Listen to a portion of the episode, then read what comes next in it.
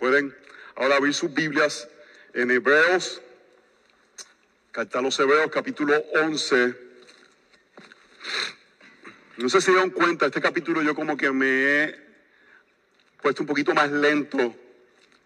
Creo que Dios quiere hablar a nuestras vidas por medio de estos diferentes personajes que no son héroes, el héroe es Cristo, pero nos muestra la realidad de que Dios honra a aquellos que le creen. Somos llamados a creerles, no somos llamados a ser, somos llamados a creer y por medio que creemos respondemos a eso. Vamos a orar. Señor, venimos ante ti necesitados, necesitados de tu palabra. Siempre estamos necesitados de ella y te pedimos que sobrenaturalmente tú abras nuestros oídos y corazones por medio del milagro del Espíritu Santo, poder darnos eh, oídos para escuchar y corazones para recibir lo que este texto quiere hablarnos. Que podamos crecer en confianza y que no temamos porque sabemos que podemos confiar en ti. Esta es nuestra oración. En el nombre de Jesús oramos. Amén y amén. Hermanos, el temor es una emoción poderosa. El temor es algo que en momentos puede controlar nuestras vidas, puede eh, realmente dictar cómo actuamos. Vemos cómo terroristas pueden tratar de controlar áreas de sociedades por medio de eso, por medio de temor. Yo todavía cuando voy a Colombia, muchos eh, hermanos colombianos me hablan del tiempo de Pablo Escobar y cómo el terrorismo controlaba la vida de ellos y, y, siempre vivían temerosos de que hubiese algún ataque en cualquier momento. Cuando COVID vino, hermanos, pudimos ver lo que hace el temor.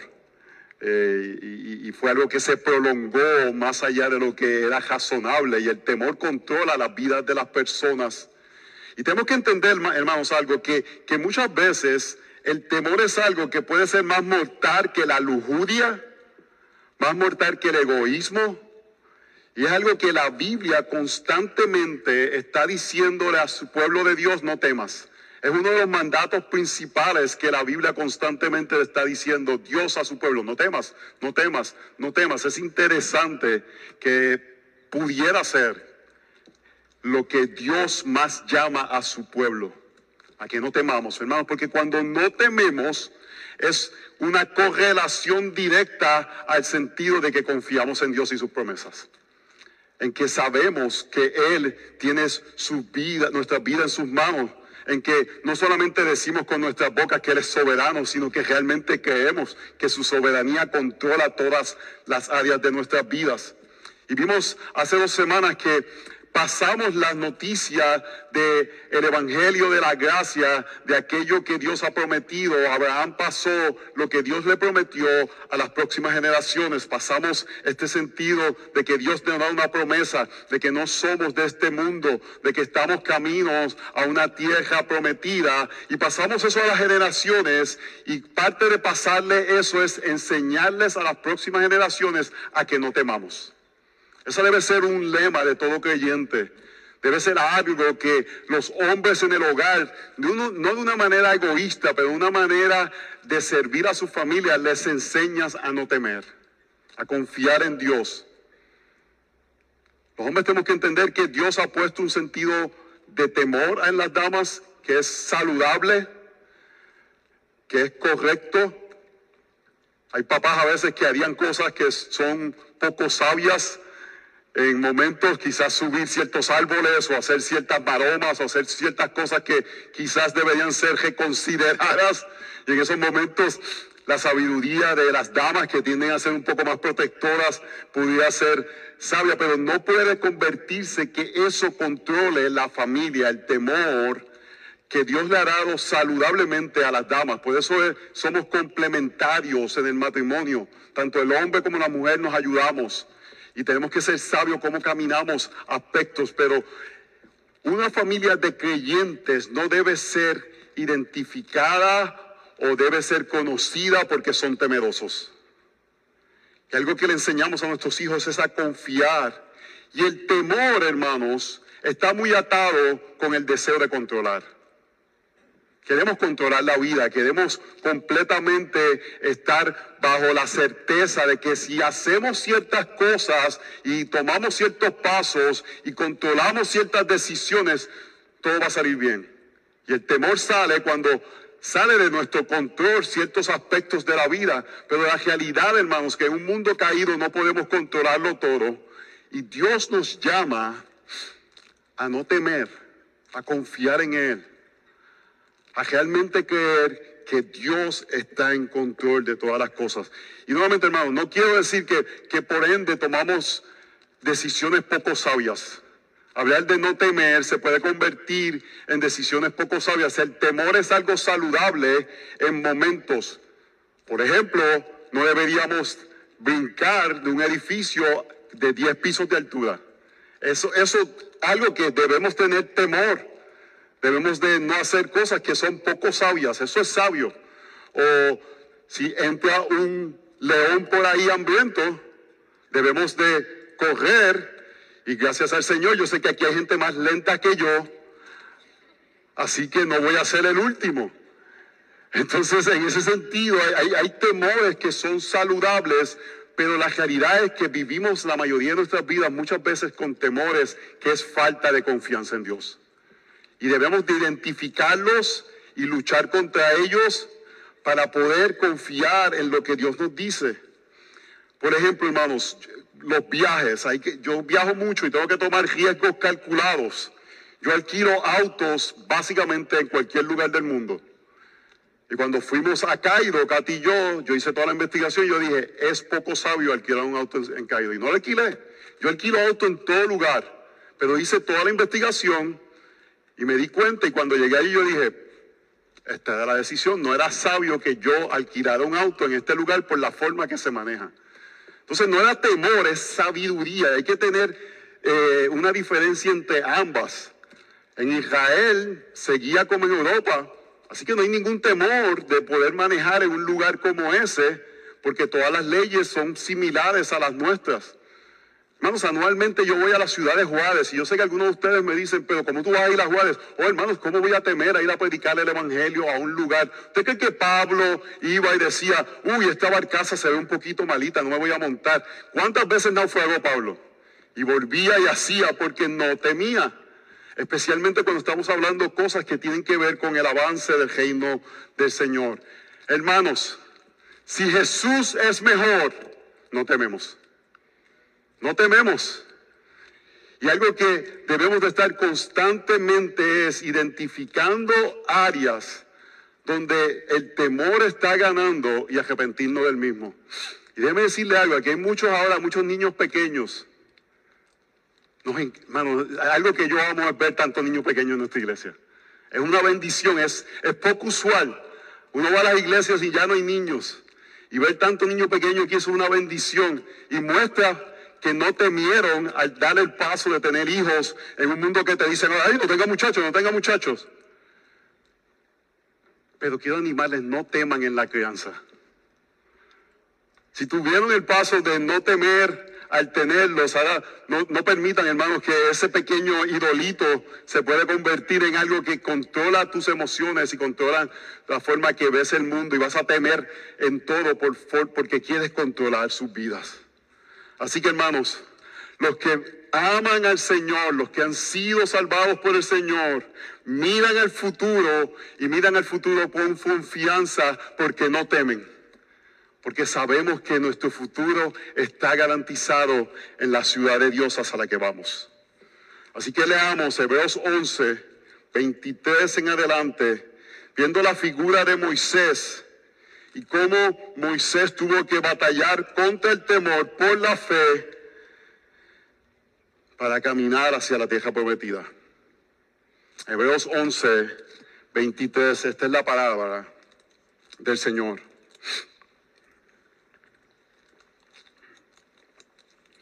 Por la fe Moisés, cuando nació, fue escondido por sus padres durante tres meses porque vieron que era un niño hermoso y no temieron el edicto del rey.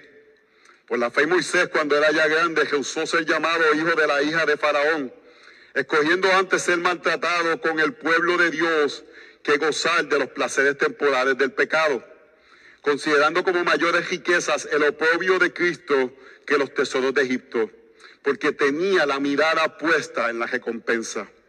Por la fe salió de Egipto sin temer la ira del rey, porque se mantuvo firme como viendo al invisible. Por la fe celebró la Pascua y el rociamiento de la sangre para que el exterminador de los primogénitos no los tocara. Por la fe pasaron el mar rojo como por tierra seca. Y cuando los egipcios lo intentaron hacer, se ahogaron. Hermanos, esta es la palabra del Señor. Si yo pudiera resumir este texto, sería que por la fe no temieron, pusieron la mirada en la recompensa que tenía y por ende no temieron. Porque pusieron su mirada en la recompensa, no temen en el presente. Lo que está diciendo es una realidad futura remueve el temor presente. Una realidad futura remueve el temor presente. Yo hago esta ilustración varias veces, hermanos. Yo soy una persona que en este momento de mi vida, 49 años, yo sé que las visitas, me veo más joven, no, pero 49 añitos tengo. Gracias a los que se ríen, gracias hermana. Usted no sabe el ánimo que es para mi corazón. Te choco de, cuando, cuando vamos a ver una película que los chicos quieren ver, que nosotros no vamos mucho al cine, pero de vez en cuando alguna película de acción algo así por el estilo, bueno, un pastor tiene tanta situación que yo no voy a pagar dinero para ver algo que me vaya a poner ansioso. Es como que, es como buscar eh, yo mismo castigo. Entonces, si vamos a ver una película que tiene que ver con ansiedad, que tiene que ver con, con momentos así, yo lo que hago es que voy a Wikipedia, leo la película, voy, me compro un buen bucket de popcorn, me siento a verla y yo sé lo que va a pasar. Yo sé lo que va a pasar. Yo digo, este se va a morir, aquel otro es el malo, este va a traicionar a este otro. En los Avengers aquellos que de momento murieron todos, no van a resucitar, eso no hay ningún problema. Entonces, no tengo ningún tipo de ansiedad ni dificultad porque es el final. Hermanos, para el creyente, porque sabemos nuestro final, eso debe remover todo temor de nuestras vidas.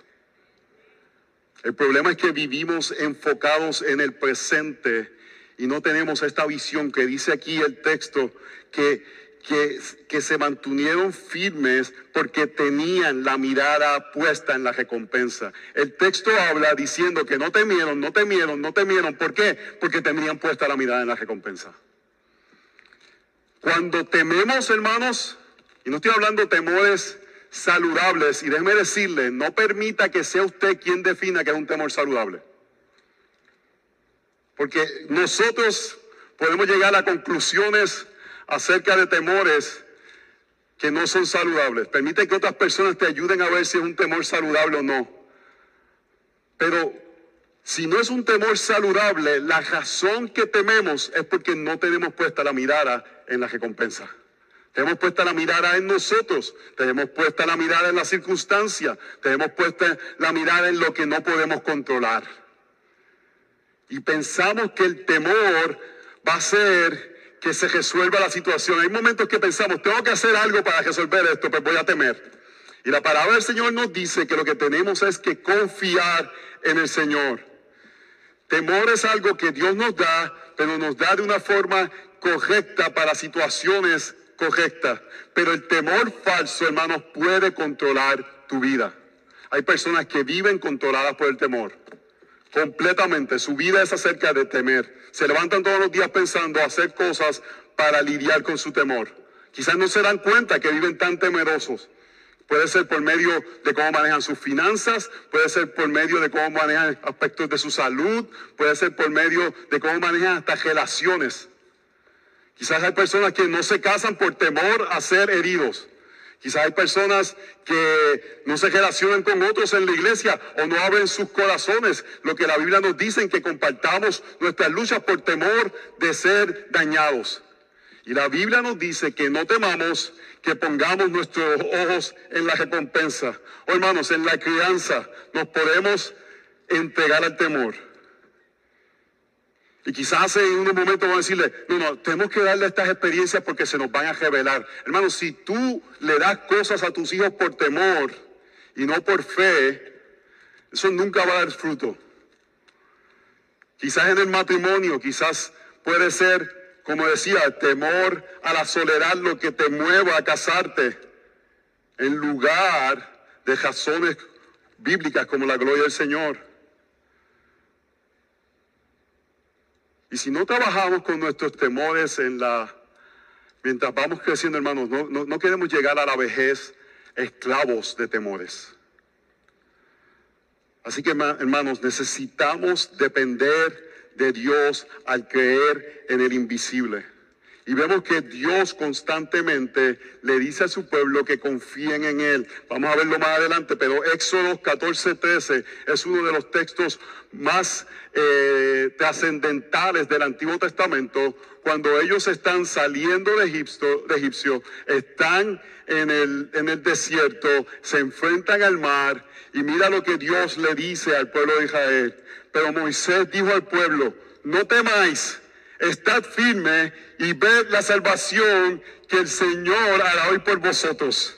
Porque los egipcios a quienes habéis visto hoy, no los volverá a ver mañana jamás. Hermanos, nosotros como creyentes tenemos que constantemente decir esto, no temáis, estad firme y ved la salvación del Señor. Tememos cuando dejamos de mirar la salvación del Señor. Tememos cuando nos empezamos a mirar a nosotros. Tememos cuando empezamos a confiar en Trump, en Biden, en el Congreso, en quien sea. Y el Señor nos dice, no temas, confía, mantente firme, hermano. ¿Y qué es estar firme? Estar firme es ver la salvación del Señor. Ellos lo vieron al partir el mar rojo, nosotros lo vimos al cuerpo de nuestro Señor ser partido por nuestros pecados. Así que hermanos, continuamos hacia adelante como Abraham no regresó a Ur de los Caldeos porque no temió. Y nosotros, el pueblo de Dios, continuamos hacia adelante porque no tememos lo que el mundo nos puede hacer, el oprobio del mundo porque amamos y confiamos en Cristo. Así que hermanos, el pueblo de Dios no teme durante tiempos de sufrimientos porque confía en el Dios invisible. Y esta es la parte difícil, hermanos, es un Dios que no vemos, pero confiamos en Él. Tenemos que creer, hermanos. Tú tienes que creer que Él está aquí. Tú tienes que creerlo. Tú tienes que confiar que, que lo que Él promete va a cumplirlo. Así que una fe que mira al futuro obedece en el presente y parte de, no temer es obedecer a Dios. Punto número uno, una fe que no teme a pesar del sufrimiento. Una fe que no teme a pesar del sufrimiento. ¿Están conmigo, hermano? Por la fe Moisés, cuando nació, fue escondido por sus padres durante tres meses, porque vieron que era un niño hermoso y no temieron el edicto del, rey. Es interesante que el autor de los Hebreos no comienza por la fe de Moisés, comienza con la fe de los padres de Moisés. Y vemos esta, este aspecto genealógico que el autor de los Hebreos está trayendo, que la promesa que vino a través de Abraham, continuó hacia los hijos de Abraham y siguió en Egipto hasta Moisés, que iba a sacar al pueblo de Dios y regresarlo a la tierra prometida. Y por medio de los padres de Moisés, Dios pudo utilizar a Moisés. Y parte importante aquí, hermanos, tenemos que ver cómo los padres tienen que pasar la fe a sus hijos. La fe de los padres fue tal que le creyeron a Dios y escondieron a su hijo por tres meses. ¿Qué estaba pasando? Faraón dijo, todos los niños sean matados, israelitas, ¿por qué? Porque se estaban multiplicando. Ellos vieron que era hermoso, hermanos. Ahí cuando este texto está diciendo es que era hermoso, no era que los otros hijos israelitas eran feos y este era lindo y a este lo iban a guardar porque los demás estaban feos. En verdad, hermanos, los, bebés cuando nacen, hay pocos bebés que uno, el día, el día que nacen están feitos.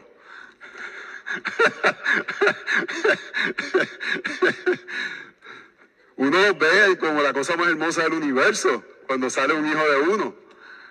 Pero el punto no es la belleza física, es la hermosura de la criatura y en este texto es la hermosura del plan de Dios para él.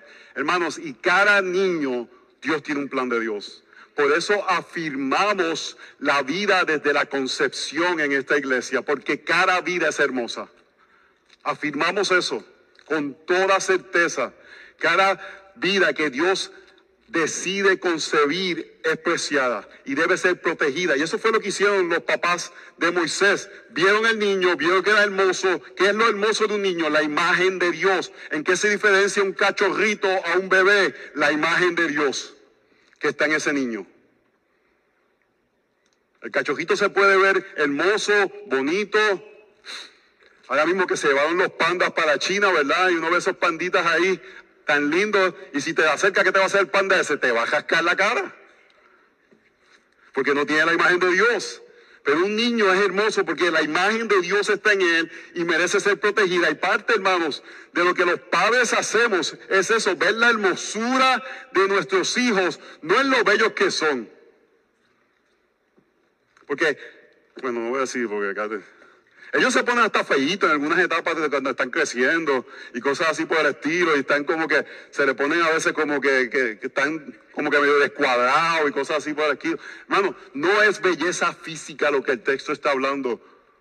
Tu hijo puede ser feito, puede ser modelo, no importa. El punto es que todos son hermosos. Todos son bellos. Todos tienen valor.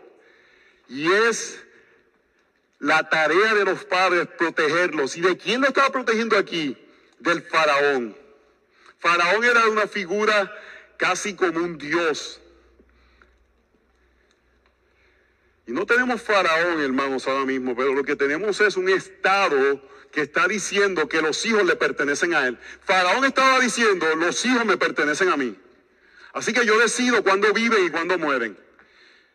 Y no estamos ahora muy lejos porque tenemos un Estado que dice, pueden matar niños concebidos, los hijos nos pertenecen a nosotros, nosotros los vamos a criar, los maestros tienen más influencia que los padres.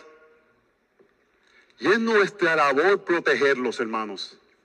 Yo no te voy a decir si lo envías a la escuela pública, si lo envías al colegio o haces homeschooling. Lo que yo te voy a decir es que tú estás llamado a estar involucrado en la vida de ellos para protegerlos. Para protegerlos de la maldad del mundo. El rey, el faraón, presentaba el mundo y nosotros estamos llamados para ponernos entre la maldad y ellos.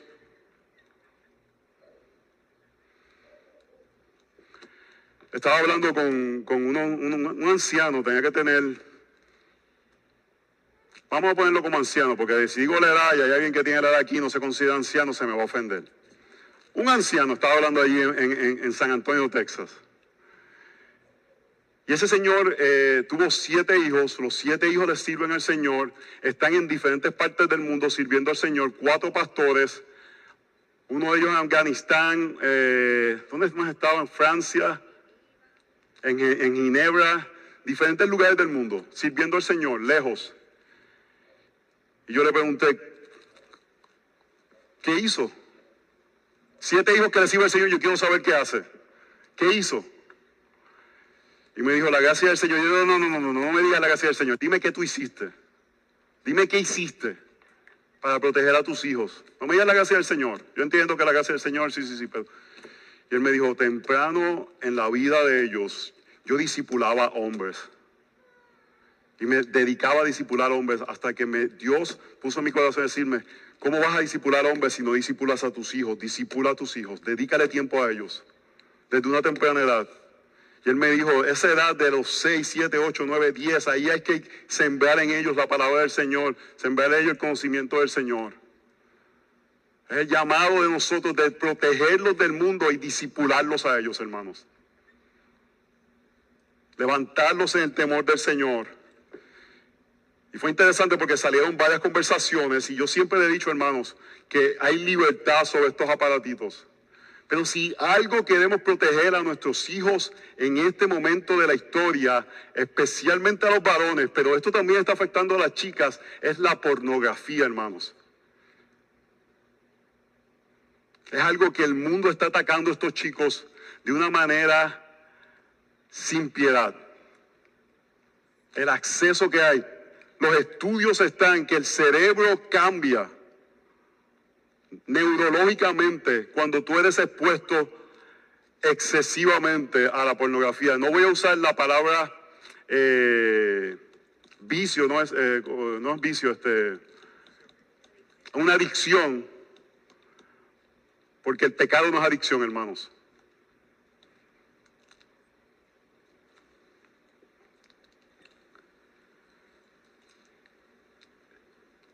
Cuando tú le das esto, tú estás diciendo, yo estoy confiando en que tú no vas a ver pornografía porque no hay forma que yo pueda verificar eso. Tienes que hacer paz con eso. No hay manera. Ellos saben más que nosotros de cómo usarlo. Ellos saben cómo hacer todas las trampas acerca de esto más que nosotros.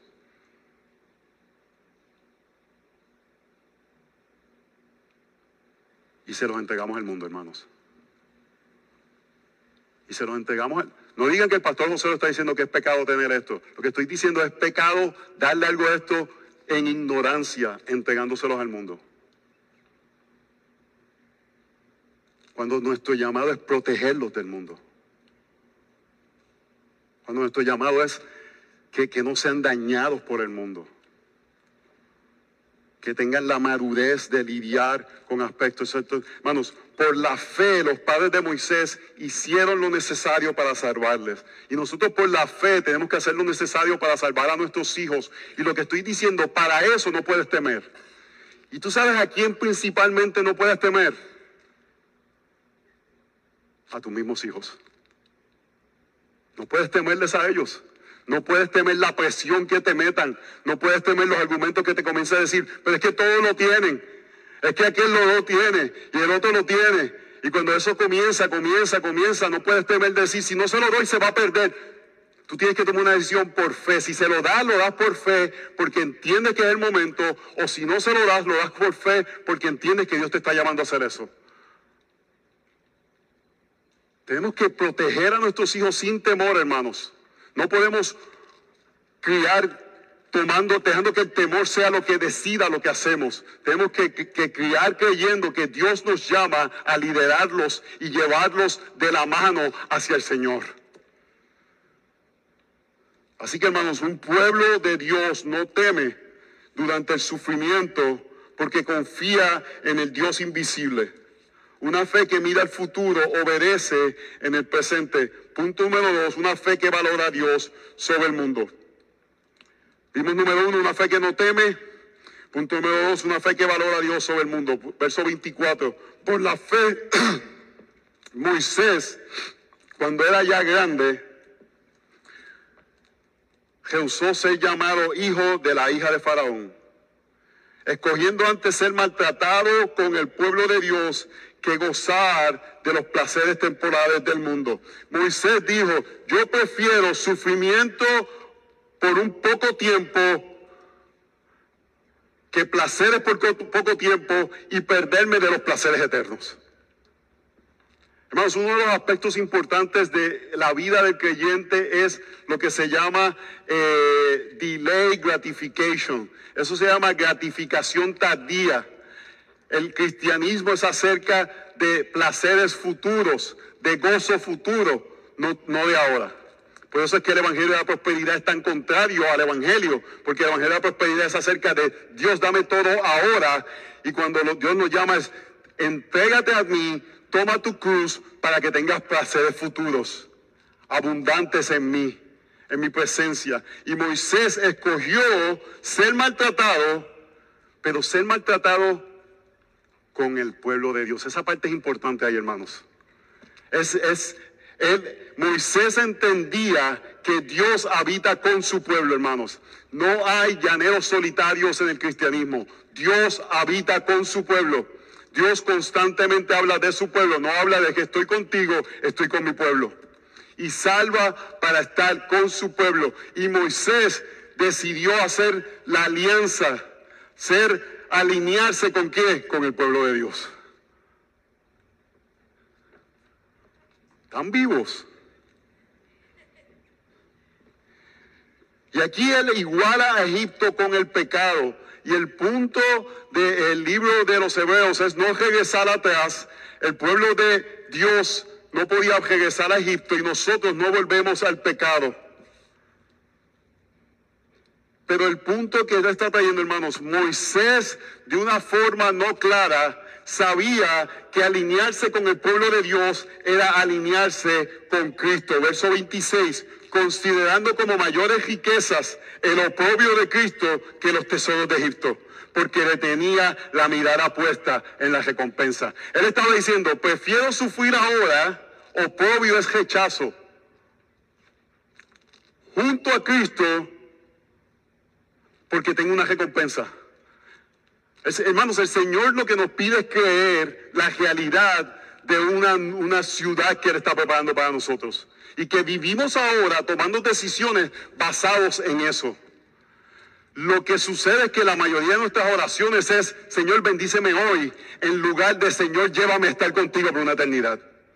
Porque no tenemos en mente la recompensa. Y por eso tememos tanto. Porque estamos todo el tiempo pidiendo cosas que queremos ahora en lugar de tener la mente en aquello que es eterno. Y no estoy diciendo que, no vivimos en una realidad de hoy, pero nuestra realidad está informada por la realidad futura. Y él prefirió oprobio porque confiaba en los tesoros eternos en lugar de los tesoros de Egipto. Primera de Juan 2.15 nos dice, no améis al mundo, ni las cosas que están en el mundo. Si alguno ama el mundo, el amor del Padre no está en él. Porque todo lo que hay en el mundo, la pasión de la carne, la pasión de los ojos, la arrogancia de la vida, no proviene del Padre, sino del mundo. El mundo pasa y también sus pasiones, pero el que hace la voluntad de Dios permanecerá para siempre. Eh, eh, el, llamado es claro, hermanos. Aquí no hay como que entre medio. Y esto es algo que el cristianismo moderno quiere vivir. Es un cristianismo de entre medio. Es un cristianismo que venimos a la iglesia el domingo, no somos tan malos, no estamos haciendo las cosas que hace todo el mundo, pero sí nos alineamos con el mundo en ciertas cosas. Pero este, este texto y el texto de Juan y lo que vemos constantemente es diciendo, o amas a Dios o amas al mundo. No puedes servir a Dios dos dioses. No puedes decir, soy alguien espiritual y vivir la vida como un demonio. Quizás eres bien espiritual porque estás, imitando un demonio. No, no, no puedes hacer esas dos cosas. Ahora mismo se utilizan muchas frases de espiritualidad, de cercanía, de, meditación. Pero la palabra de Dios nos dice, o, o vives para Dios porque confías en Él y no temes, o vives para el mundo. Y ahora mismo constantemente, hermanos, el decir que el matrimonio es entre un hombre y una mujer nos va a causar oprobio. Yo ahora mismo en este lugar siento a veces como que restricción de decir algo así. Batallo en, la iglesia, temer decirlo. La verdad bíblica, un hombre y una mujer es un matrimonio. Porque yo sé que viene el oprobio, viene el rechazo, pero no puedo escoger los placeres temporeros y decir también estoy con Cristo. Tengo que escoger o la verdad o la mentira. O me alineo o me separo. El llamado es claro. Y Moisés respondió, pero no es que Moisés es el superhéroe, es por la fe. Él le creyó a Dios. Y porque le creyó a Dios no temió. Hermanos, el oprobio es algo que nos debe causar temor. Es natural que temamos el rechazo de personas. Mira lo que dice 2 Corintios 1:20. Pues, pues tantas cosas, tantas como las promesas de Dios, en Él todas son así. Por eso también por medio del amén, para la gloria de Dios, por medio de nosotros. Lo que está diciendo, hermanos, es, si Dios promete algo, nos lo va a dar. Así que no tememos. Nos alineamos con Dios y por eso podemos decir en Colosenses 1:24, ahora me alegro de mis sufrimientos por vosotros, dice Pablo, y en mi carne completando lo que falta de las aflicciones de Cristo, hago parte de mi cuerpo, hago mi parte por su cuerpo, que es la iglesia. Lo que Pablo está diciendo es, me gozo en sufrir por Cristo. Hermanos, para eso tenemos que tener la recompensa. Y solamente Eso sucede cuando valoramos a Cristo como superior a todas las cosas. El, el- el punto no es, haz esto para que te ganes el cielo. El punto es, valora a Cristo como más preciado. Y eso tiene que comenzar ahora en nuestros corazones, que creemos que no hay nada que satisface más nuestro ser que ver la gloria y la hermosura de nuestro Creador, de nuestro Salvador. Y cuando creemos eso, de que en Él hay mayores placeres, en Él hay mayor bendición, en Él hay mayor gozo, en tu presencia hay plenitud de gozo. Cuando creemos eso, hermanos, es fácil decir, no temo a los oprobios, no temos a la persecución. Así que la pregunta es, hermanos, tenemos que hacer nuestra pregunta. Esta es una pregunta, yo le doy gracias al Señor por gente que me hizo esta pregunta en mi juventud. Que quizás diríamos, esa gente era medio legalista, pero me hacían esa pregunta. ¿A quién tú amas? ¿Amas al mundo o amas al Señor? ¿Estás dispuesto a dar tu vida por el Señor? ¿Estás dispuesto a entregarlo todo? Pues, hermano, tenemos que contestar sí a eso, sin duda. Pero usted sabe cómo usted lo sabe que, que no tiene duda por las decisiones pequeñas que tomas de cosas que mueres en el día a día. Cosas que parecieran tontas, que el Señor nos está llamando a morir a ellas. Y decimos, Señor, las entregamos por ti. Porque tú eres más preciado, tú eres más valioso, tú eres más hermoso. En ti hay plenitud de gozo. En ti hay tesoros, hermanos. Ustedes parece que están muertos. Estoy orando para que el Espíritu Santo de Dios caiga sobre ustedes en este momento y abra sus corazones a ver cuán glorioso es Jesús, porque pareciera que están muertos.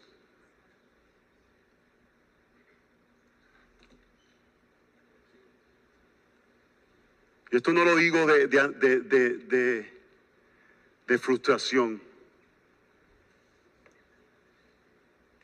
No lo digo de frustración.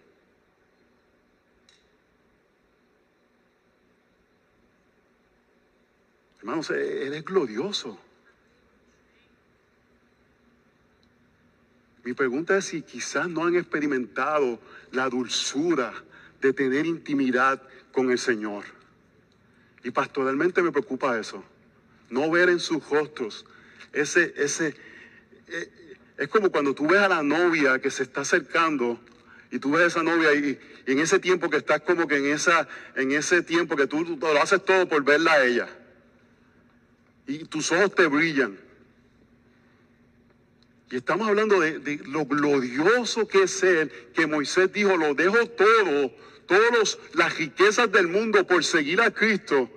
Y, y pareciéramos que estamos hablando de un guacamole o algo así por el estilo. Y hermanos, no es que tienen que decir amén, es que su rostro debe brillar la gloria del Señor.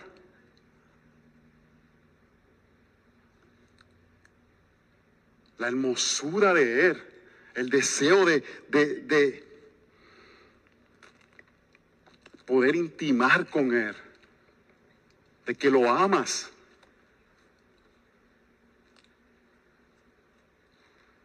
De que Él ha capturado tus emociones y tus corazones, tu corazón de una forma profunda. Hermano, no- ah, yo, yo puedo predicar un sermón completo.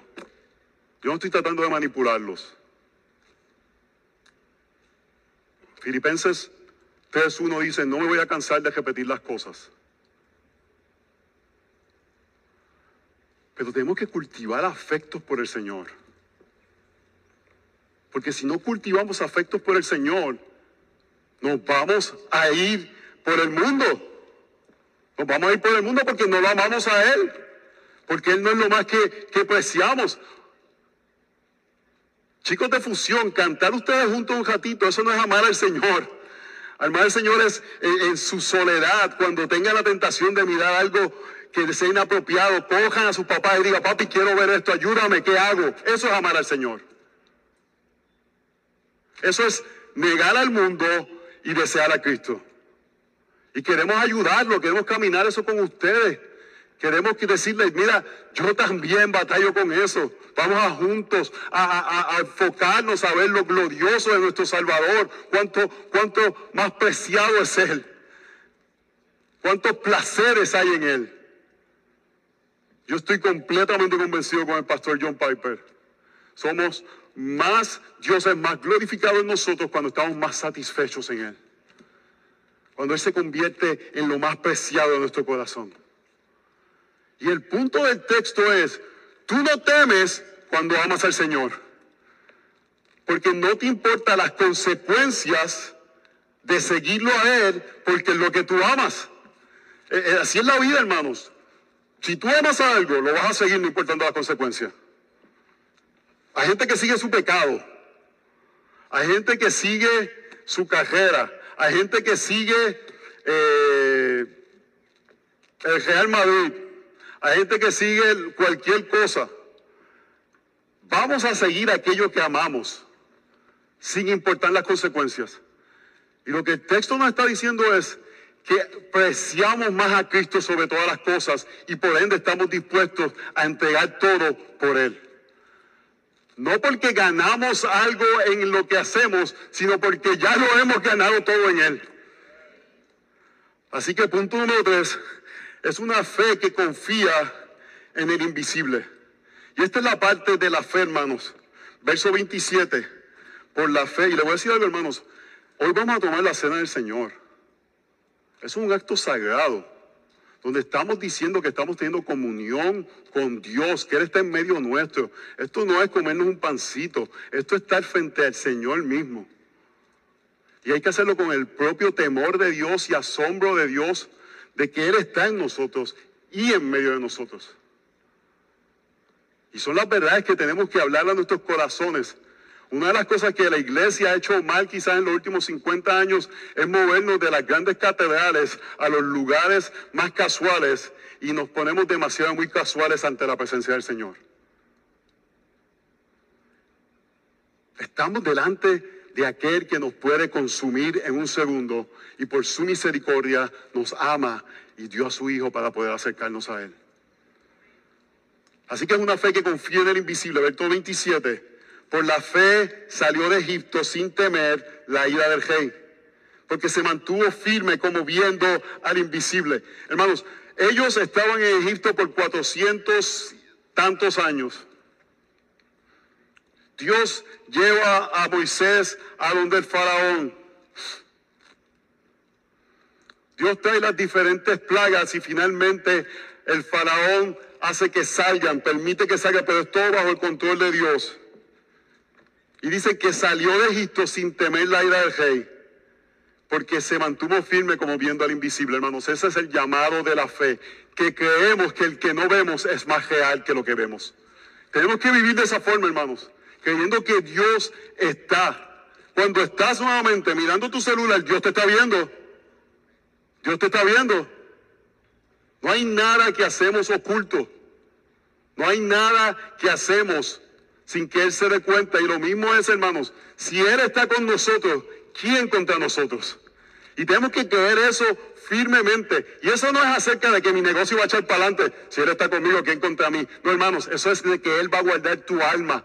¿Quién contra ti? El pecado no puede contra ti. Satanás no puede contra ti. El enemigo no puede contra ti. ¿Por qué? Porque Él ya los venció y Él está en ti. Confiamos en el invisible. Confiamos que Él nos ha de proteger. Y por ende confiamos en los medios de Dios. Punto número cuatro es una fe que confía en los medios de Dios. Por la fe celebró la Pascua y el rociamiento de la sangre para que el exterminador de los primogénitos no los tocara.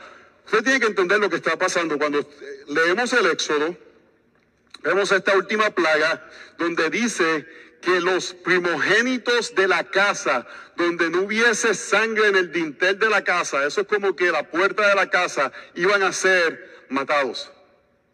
Dios le da esa instrucción a Moisés. Imagínate, tú estás, eso es hace cuatro mil años atrás. Dios invisible le dice al profeta del pueblo, Moisés, Vamos a matar a todos los primogénitos. Tienen que entender, nosotros ya no tenemos este sentido de primogenitura, pero el linaje de una familia está atado con el primogénito. Todo estaba atado con el primogénito. Era algo de suma importancia en el tiempo bíblico. Todo continuaba por medio del primogénito. La muerte del primogénito era una gran tragedia para una familia. Y, Dios le está diciendo, si no haces esto, tu futuro va a ser sacado. Imagínate temer. Eso, eso sí es temor, hermano. Temor no es que andes en la 270 y tienes miedo que te lleve un, camión. Eso no es temor. Eso es bobería. Temor es pensar que el ángel de la muerte va a llegar y puede llevarte no a ti, a tu hijo, al primogénico. Piensa en ese momento. Los que tienen control que hubiese dicho, me voy a ir cogiendo, me voy cogiendo de aquí, me viene el ángel de la muerte. Voy a hacer un bunker. Me voy a poner una mascarilla. Fíjense de ese está cómico ahora. Ahora está cómico. Hace dos años no estaba cómico, pero ahora está cómico.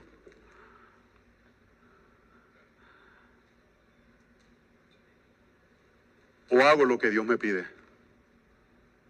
Confío la vida de mi familia en lo que Dios me pide. Esas son las opciones esclavos en Egipto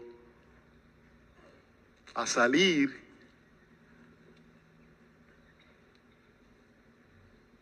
matan a un cordero, haz la cena de la Pascua. Varias ocasiones Moisés dice, sigan las instrucciones, toman la sangre y pónganla en el dintel de la puerta y esperen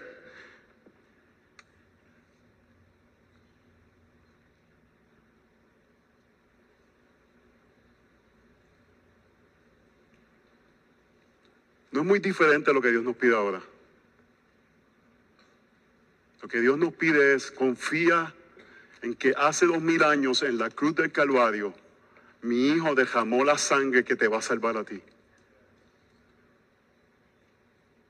Es confiar en los medios de Dios. Pero ahí es donde vemos si realidad lo que deseamos es la salvación de nuestra alma porque anhelamos a Cristo o lo que queremos es la moralidad del cristianismo. Porque si lo que queremos es la moralidad del cristianismo, lo que le vamos a dar énfasis es a comportamiento en lugar a la adoración al Dios verdadero. En lugar de decir, tenemos que confiar en la sangre. Tenemos que confiar que hace dos mil años Él murió por nosotros. Lo más importante en nuestra casa es que tú creas que Jesucristo murió por nosotros. Tenemos que confiar, tiene que ser lo que constantemente, no es moralismo, no es decirle pórtate bien, no es decirle sé lo suficientemente bueno, no es que te portes bien para que saques buenas notas y vayas a una buena universidad y tengas una buena carrera, es confía. Confía en aquel que dio su vida por ti. Confía en los medios de Dios. Nada te va a salvar. Portarte bien no te va a salvar. Logros académicos no te van a salvar. Logros empresariales no te van a salvar. Lo único que te puede salvar es la sangre sobre, la puerta de tu casa. Es confiar en los medios de Dios. Y ese debe ser el énfasis para nuestras vidas. Nosotros tenemos que creer eso para no temer, hermanos. Porque cuando la muerte toque a nuestras puertas, y va a tocar a cada una de nuestras puertas, cuando la muerte toque a nuestras puertas, no tememos. ¿Por qué? Porque confiamos.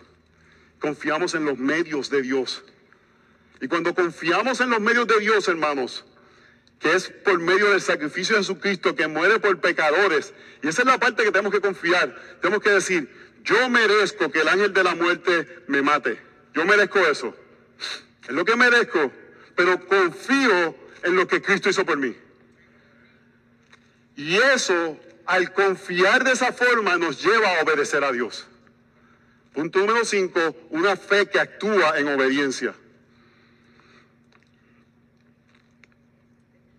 Porque no tememos, confiamos en Dios. Verso 29. Por la fe pasaron el mar rojo como por tierra seca Y cuando los egipcios lo intentaron hacer, se agaron. Hermanos, la gracia nos salva, pero la gracia se demuestra en obediencia a Dios porque confiamos en Él. Yo, quiero que entiendan esto. Nuestra salvación es completamente gracia. Dios permite que vemos que solamente el sacrificio de Jesús puede darnos salvación. Pero un reflejo de que confiamos en el Señor es que comenzamos a confiar en lo que Él dicta para nuestras vidas. Y comenzamos a alinear nuestras vidas de forma de lo que Dios dice que debemos de hacer. ¿Por qué? Porque si confío en que Él me va a salvar, voy a confiar en los medios de Dios. Voy a confiar que Dios me llama a disciplinar a mi hijo cuando pequeño corporalmente. Voy a confiar en predicar el Evangelio. Voy a confiar en, comportarme en ciertas maneras. No porque eso me gana salvación. Voy a confiar en que no tengo intimidad sexual antes del matrimonio porque entiendo que los medios de Dios son mejores. Y porque confío en su salvación, entonces confío en lo que Él me llama a hacer. No es al revés. No es que porque hago las cosas bien Dios me va a salvar. Es porque Dios me salva, comienzo a caminar en obediencia. Porque confío en lo que Él ya hizo y Él se ha convertido en mi mayor tesoro. Él me salvó, Él me dio vida eterna, Él me amó sin yo merecerlo. ¿Qué tengo que hacer por ti, Señor? Esa es la gracia. Pero hermanos, a veces complicamos la gracia. Y obedecerse nos hace difícil. Vivimos en este mundo terapéutico que todo es un trauma y a veces obedecer es como que, hay cosas que como que, lo que tienes que obedecer. No, es que tengo que estar convencido que yo, si no estás convencido es que no le creas al Señor. Porque si le crees al Señor y la Biblia lo dice, hazlo. No es muy complicado. No, tengo que orar, a ver. Si la Biblia lo dice y tú confías en el Señor, hazlo. Mira, vayan conmigo a Éxodo 14, 10.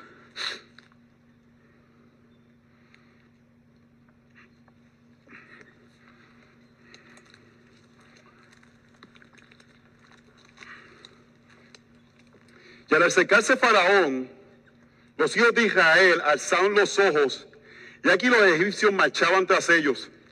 Entonces los hijos de Israel tuvieron mucho miedo. ¿Ves lo que sucede?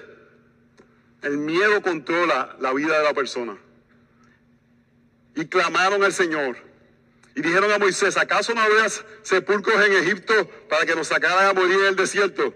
¿Por qué nos ha tratado de esta manera sacándonos de Egipto? Ellos dijeron, preferimos ser esclavos del faraón que ser libres. Porque no estaban creyendo, hermanos. Y a veces hacemos eso mismo, decimos, mejor estar en el mundo.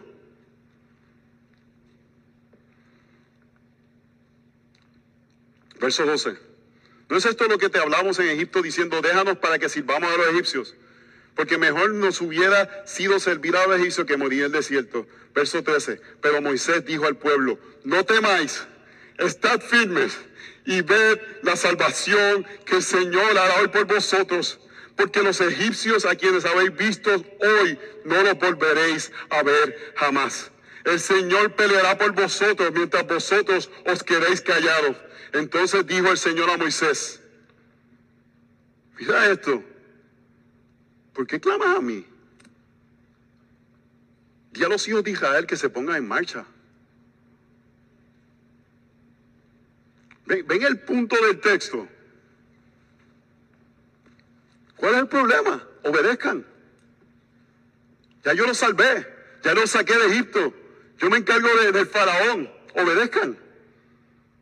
Y a veces nos toma tanto obedecer porque no le confiamos a Dios. Esto no es complicado. Si tú trataste a alguien mal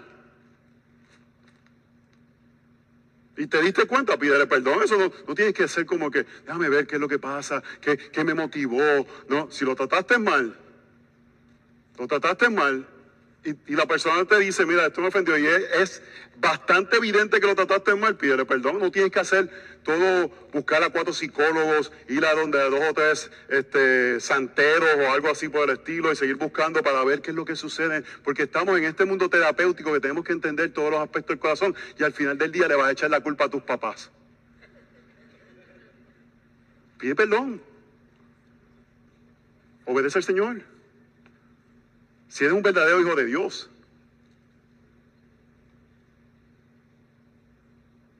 Hay una mujer en el trabajo que se te acerca y te ríe mucho los chistes, no te la acerques. No es muy complicado.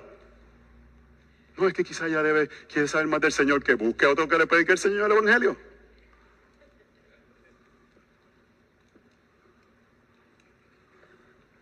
No, es que él necesita el celular. El muchacho ha visto pornografía mañana, tarde y noche. Tú lo sabes y todavía le sigue dando el celular. No, es que no, no, no está seguro. No está seguro y está viendo algo que lo va a matar espiritualmente. Mejor que se lo lleve un carro enredado. Katy me mira con esta cara. Pero es que a veces no hacemos lógica lo que decimos.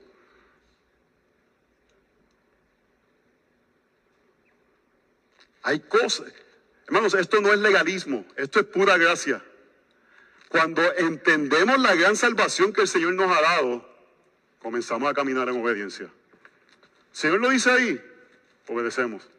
No es muy complicado. Ah, el Señor dice esto. Yo amo al Señor, quiero hacer lo que el Señor me pide. No tenemos que hacer este como hay cosas que nos cuestan y tenemos que batallar con ellas. Y vamos a batallar hasta que el Señor venga. Y vamos a tener que orar y vamos a tener que pedir al Señor. Pero nuestra inclinación es obedecer al Señor. No es decir, es que yo soy así, mi papá era así, yo siempre voy a ser así. No tengo eh, eh, dominio propio con mi lengua, es que voy a ser así. No voy a leer Santiago porque ese Santiago era medio legalista, que dice que, que tenga dominio de la lengua, de lo que yo hablo. No, hermanos, obedecemos al Señor. Sentamos nuestras vidas a decir, si Dios me salvó por su gracia, ¿qué es lo que dice? No temáis, estad firmes y ver la salvación que el Señor hará hoy por vosotros. Porque los egipcios a quienes habéis visto hoy, no los volveréis a ver jamás. Hermanos, nosotros no estamos viendo a ningún egipcio. Nosotros lo que no vamos a ver jamás es el pecado que nos acusa porque todo cayó sobre Jesucristo. Todo el pecado que era mío, Dios lo puso en la persona de Cristo. No lo voy a ver jamás. Dios dice que mi pecado fue mandado al fondo de la mar, que Él no se acuerda, que tan amplio es el este como el occidente, así Él no ve mi pecado. No lo voy a ver jamás. No lo voy a ver jamás, jamás me va a acusar por algo que yo hice, no, por lo que Cristo hizo en la cruz del Calvario. Y por eso Él es más, más preciado, Él es más deseado, porque es el único que me puede dar lo que yo realmente necesito, salvación para mi alma. Es el que puede darme la, la verdadera necesidad que debe ser suplida en mi vida. Si alguien, tú conoces a alguien, y esa persona te da un regalo, algo. ¿Verdad que eso tiene un efecto? Tú le coges cariño a esa persona. Es normal. Cuando alguien te, te hace un gesto de, de, de cariño o de un regalo, algo, eso crea afecto sobre esa persona. Hermanos, el mayor regalo que alguien pueda darte, te lo dio Dios en la vida de su Hijo Jesucristo, al Él tomar tu pecado en la cruz del Calvario y morir por Él. Eso debe crear el mayor afecto en la vida hacia otra persona, hacia nuestro Salvador. Y la forma que reflejamos ese afecto es confiando en Él y batallando contra el temor. El temor es nuestro enemigo, hermanos. Y batallamos con el temor en las áreas pequeñas, porque eso comienza a meterse en nuestras vidas y terminamos temiendo todo. Y no es por no, es por no decir, mira qué valiente yo soy. Es para decir, mira lo que confío en un Dios glorioso, soberano, que salva y me salvó y me dio vida eterna. Así que hermanos, no tememos. No tememos para nuestros hijos, no tememos para nuestras vidas, no tememos a la muerte la muerte es el enemigo, pero Cristo ha vencido a la muerte. Y por eso vivimos en completa paz, hermanos. Y obedecemos. Obedecemos. Mientras Dios va dando luz, obedecemos. Y rendimos cuenta a la luz que tenemos. Oh, no sabía esto, tengo que hacerlo. No me toma dos años y un, un psicólogo y un fufu, una cosa para yo obedecer. Ah, el Señor dice esto, tengo que hacer esto, tengo que dejar esto. Lo dejo, ¿por qué? Porque lo amo más a Él. Hermanos, nuestra obediencia nace de nuestros afectos al Señor. Porque decimos, dejamos Egipto atrás y seguimos a Cristo porque le creemos. Así que hermanos, el llamado es arrepentirnos del temor. Padres de niños pequeños, batallen con eso ahora. Entréguenselo al Señor. Eso no quiere decir que entonces no los vas a cuidar, no vas a estar pendiente de ellos, pero los vas a entregar al Señor. Son de ellos, le pertenecen a Él. No vas a dejar que el temor te, te gobierne en el proceso de criarlos. En el matrimonio, no tememos, amamos, eres suficiente y vivimos de maneras que reflejan que confiamos en el Señor. Señor, venimos ante ti porque tú nos muestras una gran salvación y nos muestras una gran salvación en tu Hijo. Y así que por la fe dejamos el mundo, le damos la espalda a todo, porque tú eres más valioso, tú eres la recompensa, ponemos nuestra mirada en ti. Te pedimos, Señor, que tú, por tu gracia, por tu misericordia, nos permitas atesorarte y que al atesorarte nuestra respuesta sea servir a ti y rendirnos a ti, Señor. Porque tú eres digno y mereces toda gloria. En nuestra oración, en el nombre de Jesús oramos. Amén. Amén.